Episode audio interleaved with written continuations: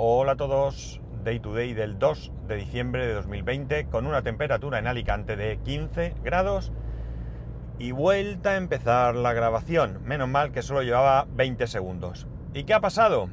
Pues que me han llamado por teléfono y a mí no me funciona bien cuando me llaman por teléfono. En el momento que me llaman por teléfono se se para la grabación, no sigue el tiempo, no sé muy bien qué pasa, pero eh, no funciona bien la aplicación. Eh, no sé ni quién me ha llamado porque era un número oculto, ha sonado una vez, se ha cortado y para lo único que ha servido es para fastidiarme la grabación. No sé si me van a volver a llamar, lo voy a dejar porque claro, cuando te llama un número oculto, eh, pica la curiosidad, pica la curiosidad y y me gustaría saber quién es. Eh, aunque luego seguramente no sea nada. Puede ser incluso, fijaos, alguien que me ha llamado de, para venderme la moto y de repente se ha encontrado con que, bueno, puede ser una confusión, por supuesto, pero con que se ha encontrado que yo qué sé, ¿no? como no sé cómo funciona lo de la lista Robinson y se ha dado cuenta que me estaba llamando eh, indebidamente. Pero bueno, vamos a intentar otra vez grabar. A ver si hay suerte y no se corta, no me llaman, mejor dicho. Bueno, eh, la historia está en que quería hablaros de lo que dependemos de, de ciertas cosas, ¿no? De ciertas cosas como, por ejemplo, la electricidad. Resulta que el otro día nos envían un comunicado diciendo que hoy de 8 a 9 y media iban a cortar la electricidad de todo, de toda la urbanización, entiendo al menos, Sí, debía ser solo de nuestra urbanización porque además esta mañana cuando salía del garaje he visto a unos operarios eh, en el armario eléctrico que hay fuera, del armario que obliga a Iberdrola a, poner fuera de las urbanizaciones.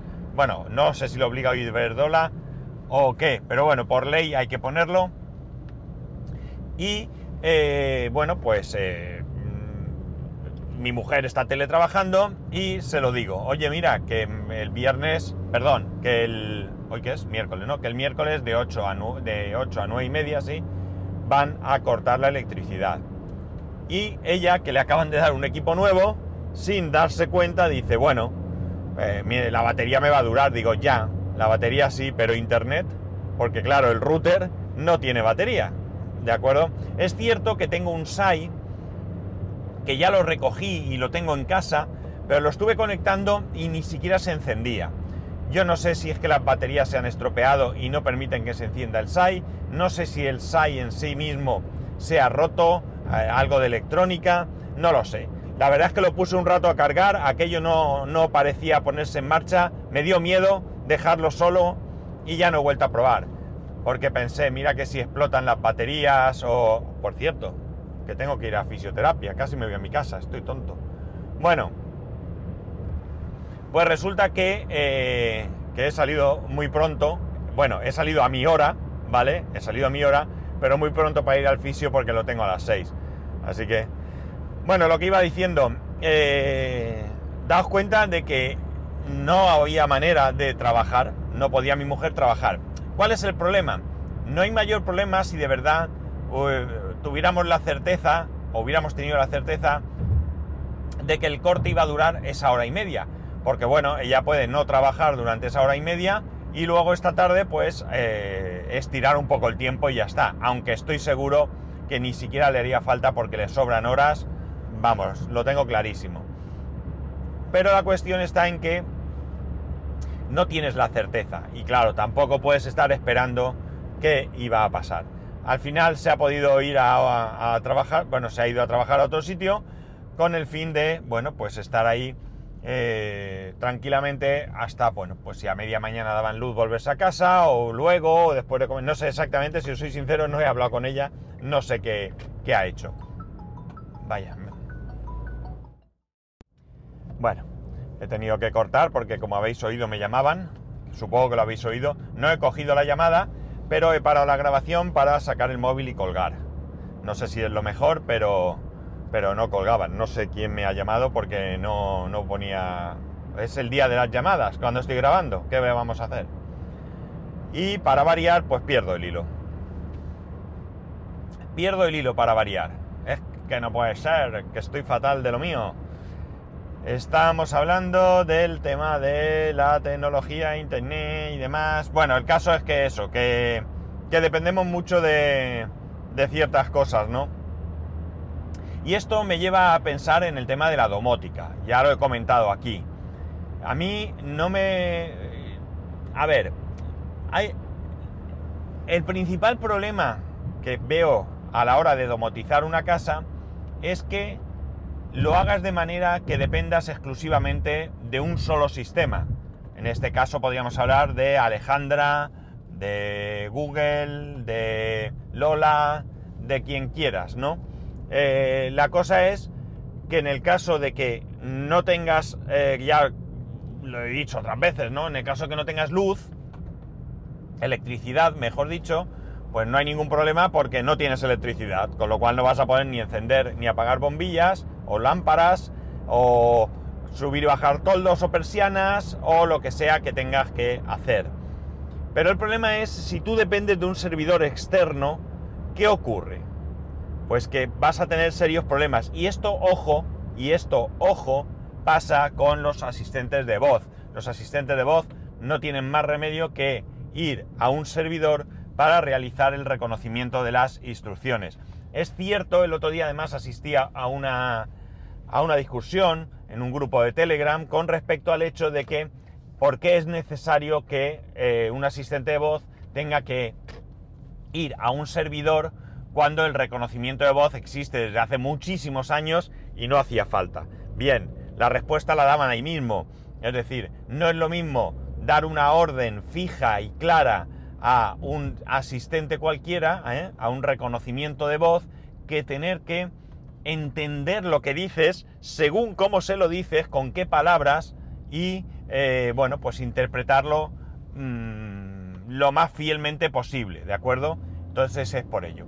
Pues bien, alguno de vosotros, si tenéis asistentes de voz, como he dicho, ya sea de, de Amazon, de Google o de Apple, os habéis dado cuenta que cuando no hay conexión a Internet, cuando el dispositivo se queda sin conexión a Internet, no obedece. Y no obedece porque no puede obedecer, porque es un altavoz tonto. De inteligente tiene poco. El inteligente podrá ser en todo caso el asistente, pero no el altavoz. Bien, eh, para ello pues tengo muy claro, muy, muy, muy claro que eh, tengo que diseñar un sistema que pase lo que pase, yo pueda eh, hacerlo funcionar sin necesidad de internet. Incluso estaría bien sin necesidad de electricidad. Yo voy a lanzar aquí una cuestión y yo sé quién me la va a responder, lo tengo más claro que el agua. Y es el tema de los toldos, por ejemplo, eléctricos. Desconozco si tienen una posibilidad de recogerlos en caso de que no haya electricidad. Porque si no, claro, para mí la, idea buena es que el toldo se recoja cuando hay viento. De repente viene un vendaval y el toldo eh, se recoge porque tiene un sistema que detecta esa velocidad excesiva y se recoge. Pero ¿Qué ocurre si no va ese sistema y no se puede recoger? ¿Qué ocurre si no hay electricidad? Imaginar una tormenta, una tormenta eléctrica donde salta, donde se va la luz y no, por tanto no va a subir el toldo. ¿Se podrá subir? Esto es una duda, ¿eh? Esto es una duda que yo tengo porque lo desconozco. Si no se puede subir, mal asunto, mal asunto. Claro, ¿Cuántas veces al año vas a tener una tormenta de esas características que te van a dejar sin electricidad, además con un viento que te va a arrancar el toldo? Pues sí, se dan muchas cosas. Pero es que precisamente si me gasto más dinero es porque quiero evitar que me pase eh, eso, aunque sea una vez cada tres años, ¿no? Y con la luz pasa lo mismo.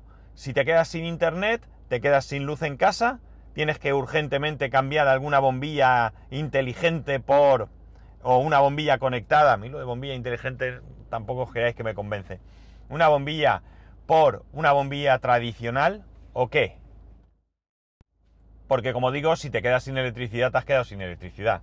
La bombilla no se va a encender, hagas lo que hagas. Pero que si te quedas sin internet, no puedas encender, o el router eh, se estropea, o pierde la configuración, o vete tú a saber qué puede pasar, pues ahí ya es donde no me gusta. Esto ya lo tengo claro, ¿no? Esto ya me lo aclarasteis algunos de vosotros en el grupo de Telegram y todo esto lo tengo bastante claro. Pero hay que hacerlo extensible a, todo. Precisamente hoy, en el capítulo de Milcar, de Milcar FM, hablaba, de Milcar Daily, perdón, hablaba de que, eh, bueno, pues que había comprado Emilio una alarma no conectada. No, no conectada significa que no hay detrás una empresa que eh, se haga cargo de, de recibir las alarmas, de avisarte a ti, de avisar a la policía, eh, de controlar que todo funciona bien, etcétera, etcétera. De esto ya hemos hablado anteriormente aquí. Y la verdad es que yo eh, cada vez estoy más convencido de que eso es lo que quiero, porque realmente dice una cosa que tiene bastante sentido. Vamos a ver. me pongo una alarma que está controlada, con eh, algún sistema para evitar los inhibidores. Vamos a ver. Si viene a mi casa alguien que es capaz de inhibir frecuencias de tal, mm, está tonto. Ese no es el ladrón que va a venir a mi casa, ¿no?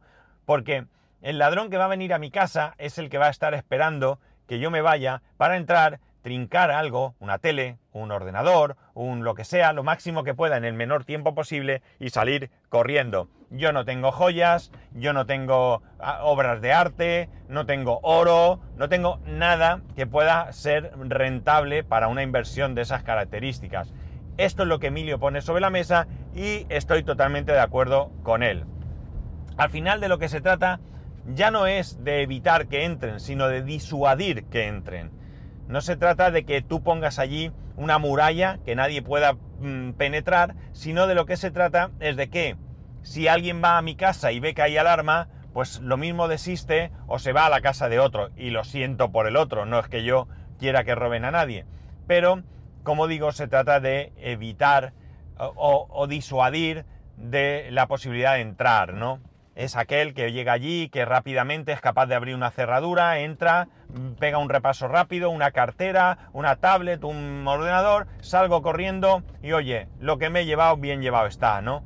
Eso es de lo que se trata, porque al final ese es mi ladrón, ¿no? Ese sería el ladrón que probablemente la mayoría de nosotros eh, tendríamos en nuestras vidas, ¿no? Un, individuo que va a actuar de manera rápida y con unos medios, pues... Mm, no muy altos, ¿no? Porque si tú vas a hacer una gran inversión, es como todo en la vida. Esa inversión tiene que ser rentable, entiendo yo. Desconozco qué vale un inhibidor, desconozco todo esto. Y todo esto viene porque, bueno, él hace unos planteamientos y parece que vienen eh, a raíz de un podcast de Gerardo Rato y parece ser que él le responde. Bueno, si queréis lo escucháis y si no, pues nada. Pero básicamente es esto de lo que... De lo que ay, Cachis en la mar. Ay, mira. Es que voy a aparcar, ¿sabéis? Y me da mucha rabia cuando la gente aparca mal. Aquí voy yo. Bueno, eh, la cuestión está en que...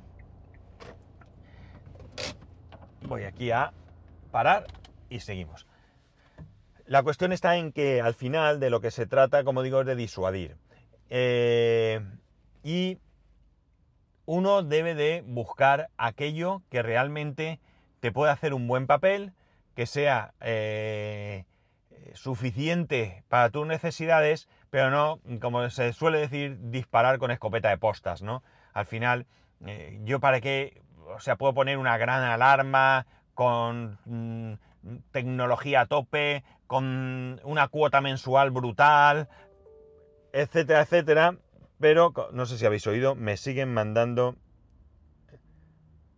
Uy, no sé quién es. Bueno, pero al final eh, de lo que se trata, como digo, es de, mm, de, buscar aquello que te pueda satisfacer sin necesidad de eh, gastar mucho y, ni poco, es decir, gastar lo que tengas que gastar. Y yo al final, pues poniendo unos sensores de puerta, poniendo allí unas cámaras eh, que no van a subir las imágenes a ningún sitio, me las van a proporcionar a mí únicamente, es decir, me las enviaría a mí, a mi móvil en caso de que pasara algo. Y con una llamada a mi teléfono, pues con eso yo tengo bastante. Insisto, si llega alguien con un equipo, con inhibidores, con no sé qué y demás, pues oye, que entre, que se lleve lo que quiera y ya me pagará el seguro porque al final es de lo que se trata.